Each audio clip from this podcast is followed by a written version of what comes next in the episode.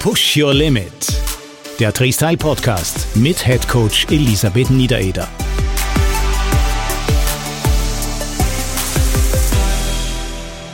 Willkommen zu einer neuen Folge vom Push Your Limit im Freestyle Podcast, wie immer mit Head Coach Elisabeth Niedereder. Hallo liebe Lissi. Hallo liebe Dieter. Naja, gut ins neue Jahr hinein, sagen wir so. Wir wollen uns heute ein bisschen unterhalten über Neujahrsvorsätze und warum man sie einhält und warum dann lieber doch nicht. Also am 12. Jänner, der jetzt schon einige Zeit zurückliegt, war der sogenannte Quitters Day, also da, wo statistisch gesehen die meisten Menschen ihre gefassten Neujahrsvorsätze bereits wieder über den Haufen werfen. In den USA gibt es dazu einen tatsächlichen offiziell-inoffiziellen Feiertag, den Quitters Day. Ja, dazu sage ich nur, Quitters never win, winners never quit.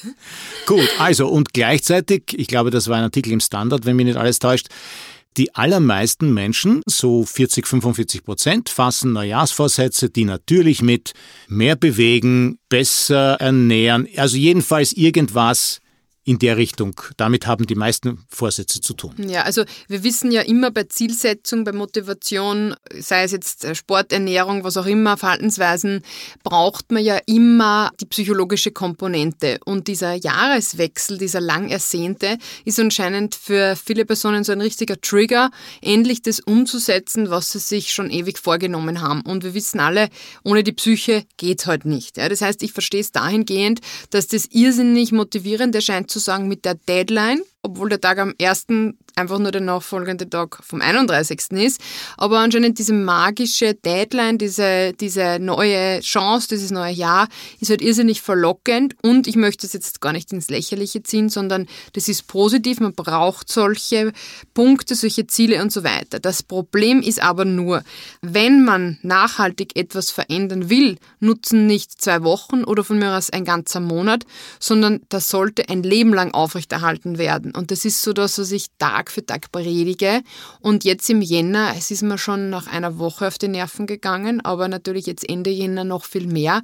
Dieses, ich kann es nicht mehr hören, Dry January oder Veganuary, bla bla bla, so die Abkürzung aus Veganism und January.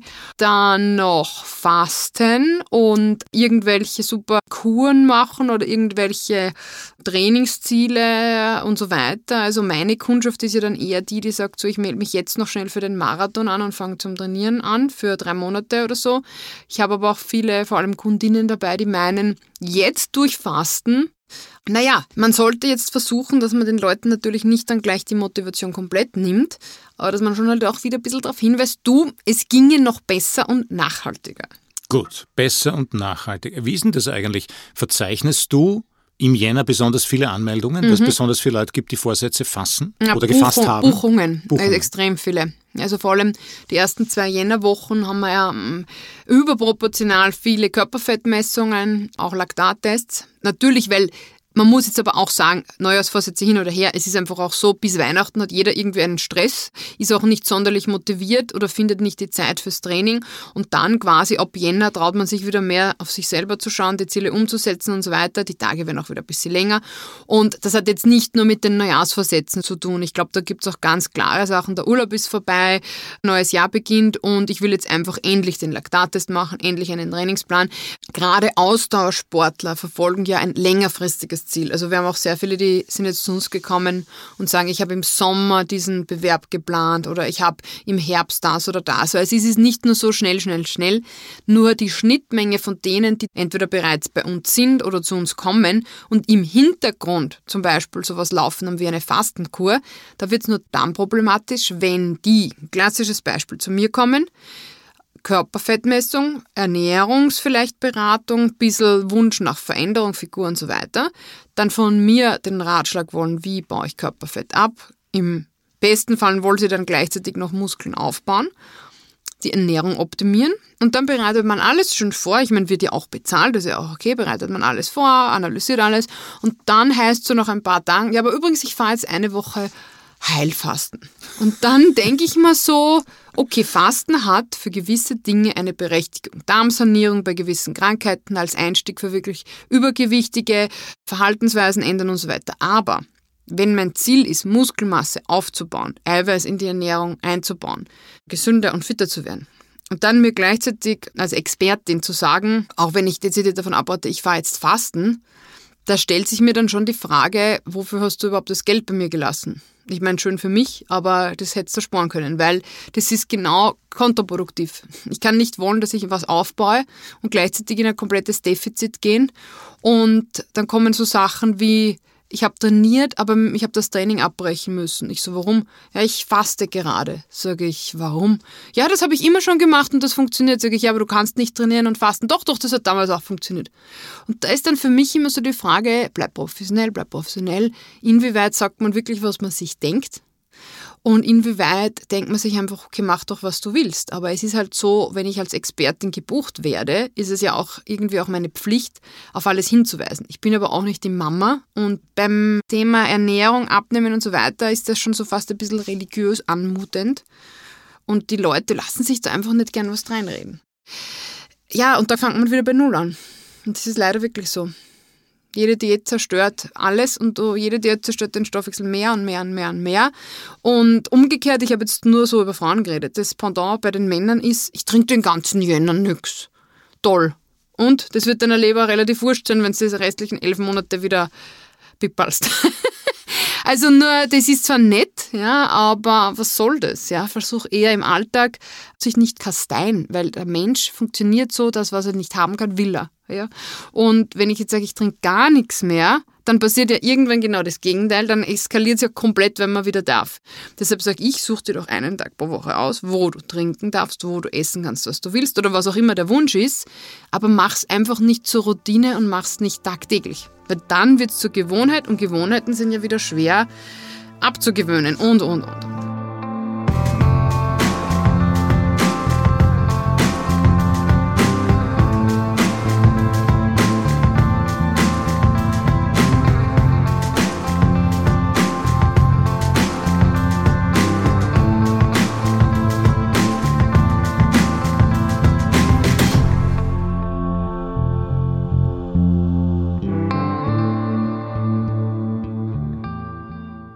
Und wenn du sagst, was sicher richtig ist, das, was der Mensch sich verbietet, will er dann erst recht.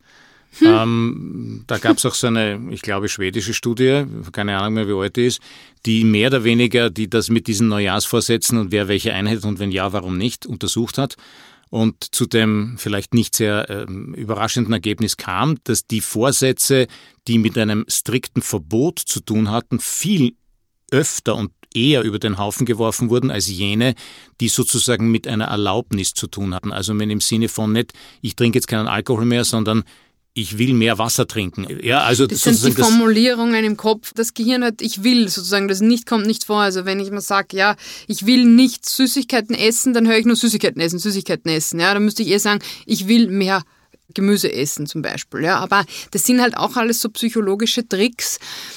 Ich finde, man muss so den Kompromiss finden zwischen ja, Neujahrsvorsätze sind gut, die hat ja jeder. Ich habe mir auch gewisse Dinge einfach so vorgenommen, dass ich sage, bis Ende des Jahres möchte ich das erreicht haben und das und das habe ich dann auch gemacht. Aber gleichzeitig muss man schon schauen, dass man nicht dann jedes Jahr wieder von vorne anfängt. Und warum mir das mit den Diäten und dem Fasten deshalb so ein Anliegen ist, weil das vielen nicht bewusst ist, dass man sich dadurch wirklich langfristig die Figur, den Stoffwechsel und alles wirklich zusammenhaut. Jede Diät, also ich meine damit mit Reduktionsdiät, ist eine zu viel. Du meinst, verzeih, du meinst jetzt, sprichst von radikalen Diäten, wo man sich irgendwelche Dinge ganz strikt ja, verbietet. einfach zu wenig Kalorien zuführt. Ja? Und das Problem ist, das machen vor allem Frauen und je älter man wird, desto langsamer langsamer wieder der Stoffwechsel sowieso, weil sich die Muskelmasse abbaut, hormonell verändert sich einiges, auch bei Männern. Jedes extreme Fasten ist so, dass man eigentlich das Muskeleiweiß aufbraucht sozusagen. Natürlich geht auch ein bisschen Fett verloren, aber zu welchem Preis? Ja, dass ich auch gleichzeitig Muskelmasse abbaue.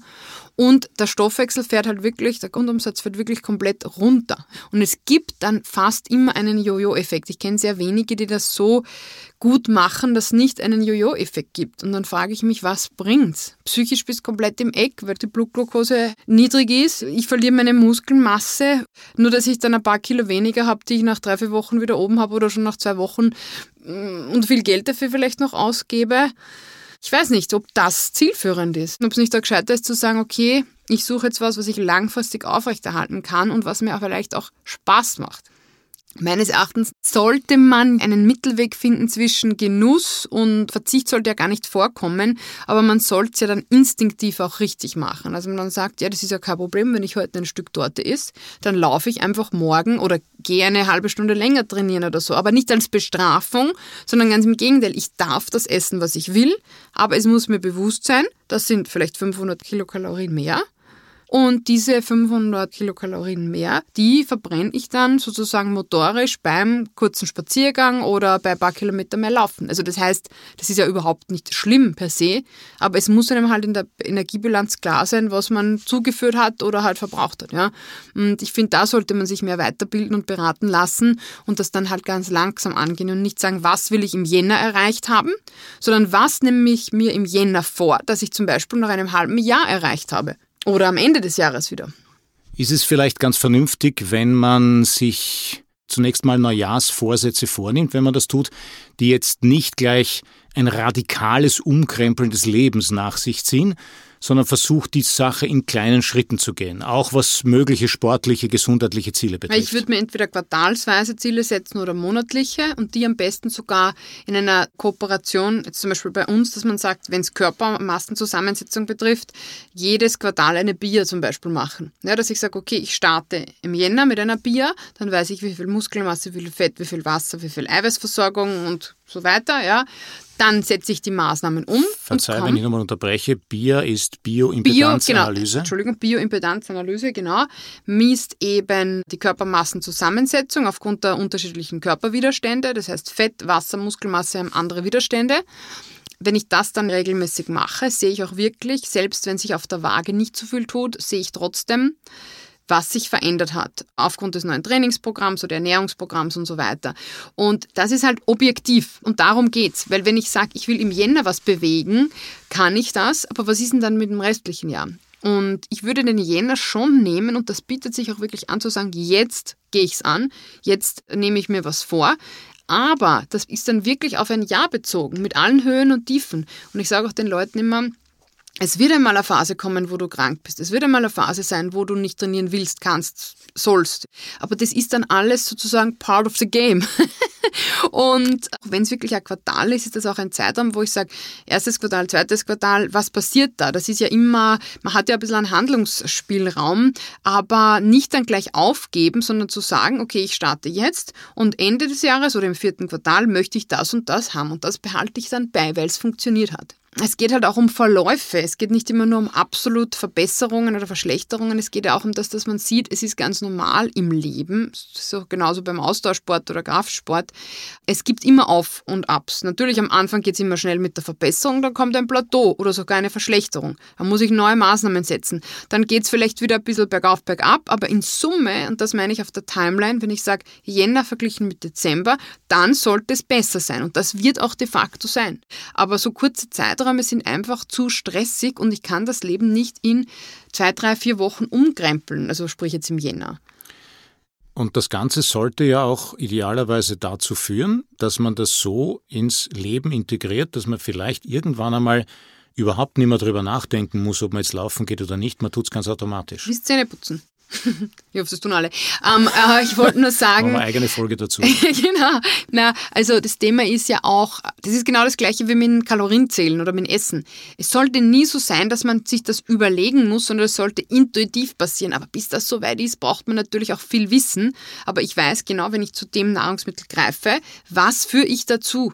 Und das ist zum Beispiel für mich das Hauptproblem. Die Leute wissen überhaupt nicht, wenn ich in der Bäckerei stehe und da sehe ich ein Croissant, dann vielleicht noch ein Schokocroissant, ein mürbes Kipferl oder ein Mondflässerl. Ja? Dann sagen die, ich nehme das, auf was ich gerade Appetit habe. Ist auch irgendwie legitim, aber sie wissen überhaupt nicht, was wo drinnen steckt und was vielleicht gut wäre. Und wenn ich dann oft sage, du, Croissant ist eh okay, aber bitte vielleicht nicht direkt vom Training, ja warum? Ja, weil das ist fettig. Ah, dann esse ich nie wieder eins. Sag ich, na, darum geht's nicht. Aber direkt vor dem Ausdauertraining ist das nicht ideal, weil es dir im Magen liegt. Dass ein Croissant natürlich per se nicht ganz ideal ist, brauchen wir jetzt nicht diskutieren. Aber wenn ich es nach einem harten Training essen würde, ja, vielleicht noch ein bisschen Eiweiß dazu, ist auch nicht das ideale Essen nach dem Training. Aber besser verträglich als direkt davor. Und da ertappe ich mich oft, die Leute wissen gar nicht, was, was ist wo drinnen. Die wissen es nicht. Die wissen es wahrscheinlich genauso wenig in einem Mondflessel, was da drinnen ist. Ja? Das vermisse ich ein bisschen. Und dann fehlt natürlich die Intuition und dann kriegt man Stress, weil dann steht man da und sagt, das darf ich nicht, das darf ich nicht. Du darfst alles, aber es geht ums Timing.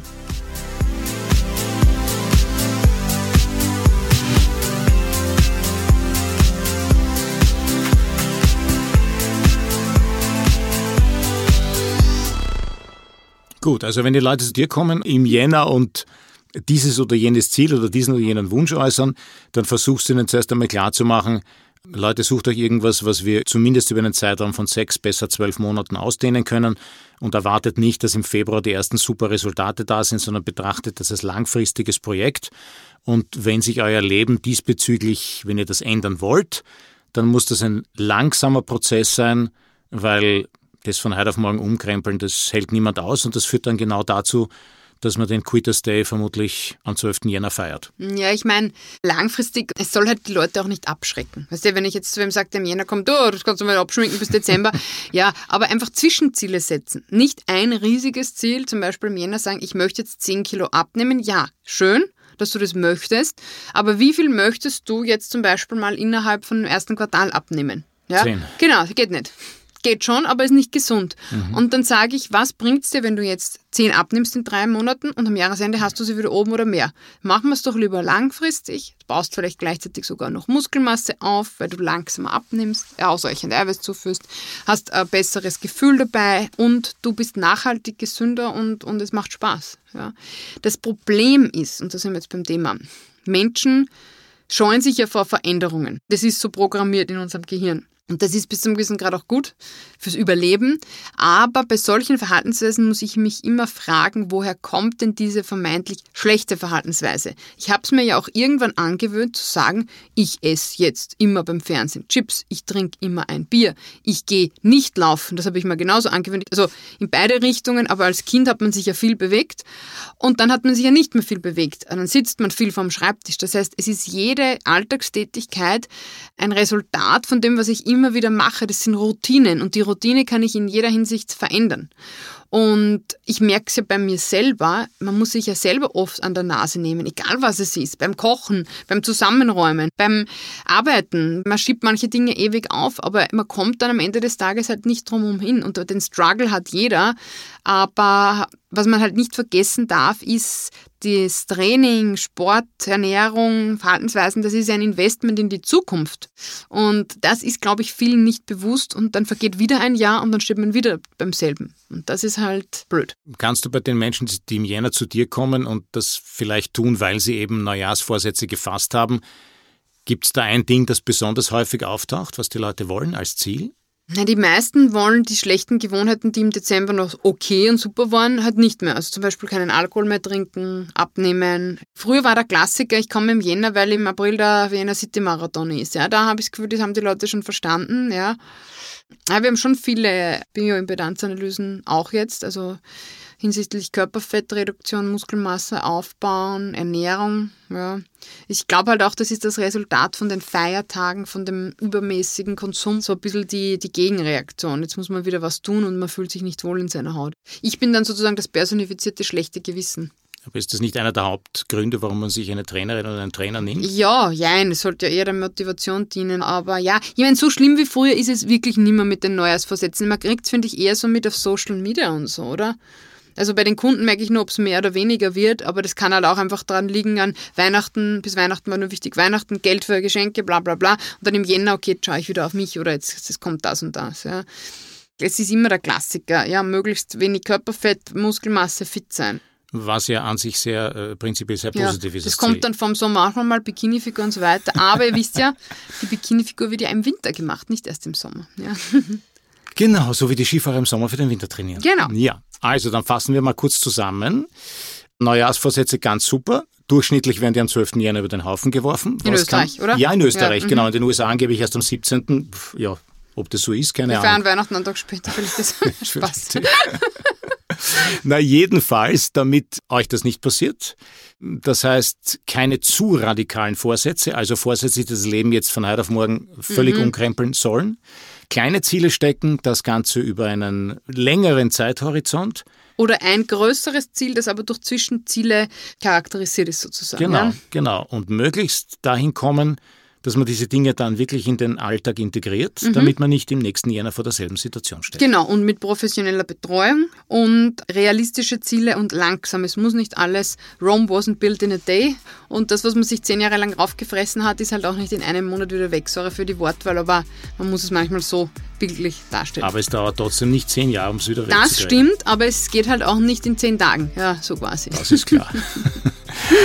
Liebe Lissi, vielen Dank für das heutige Gespräch. Liebe Dieter, dir auch. Im Push Your Limit Podcast erhältst du viele wertvolle Informationen und Tipps von Head Coach Elisabeth Niedereder und anderen Expertinnen. Wir hoffen, du kannst von diesem Profiwissen profitieren und freuen uns, wenn du unsere Arbeit durch einen einmaligen oder regelmäßigen Beitrag unterstützt. Den Button dafür findest du auf der Seite des jeweiligen Podcasts. Danke im Namen des Treestyle Produktionsteams.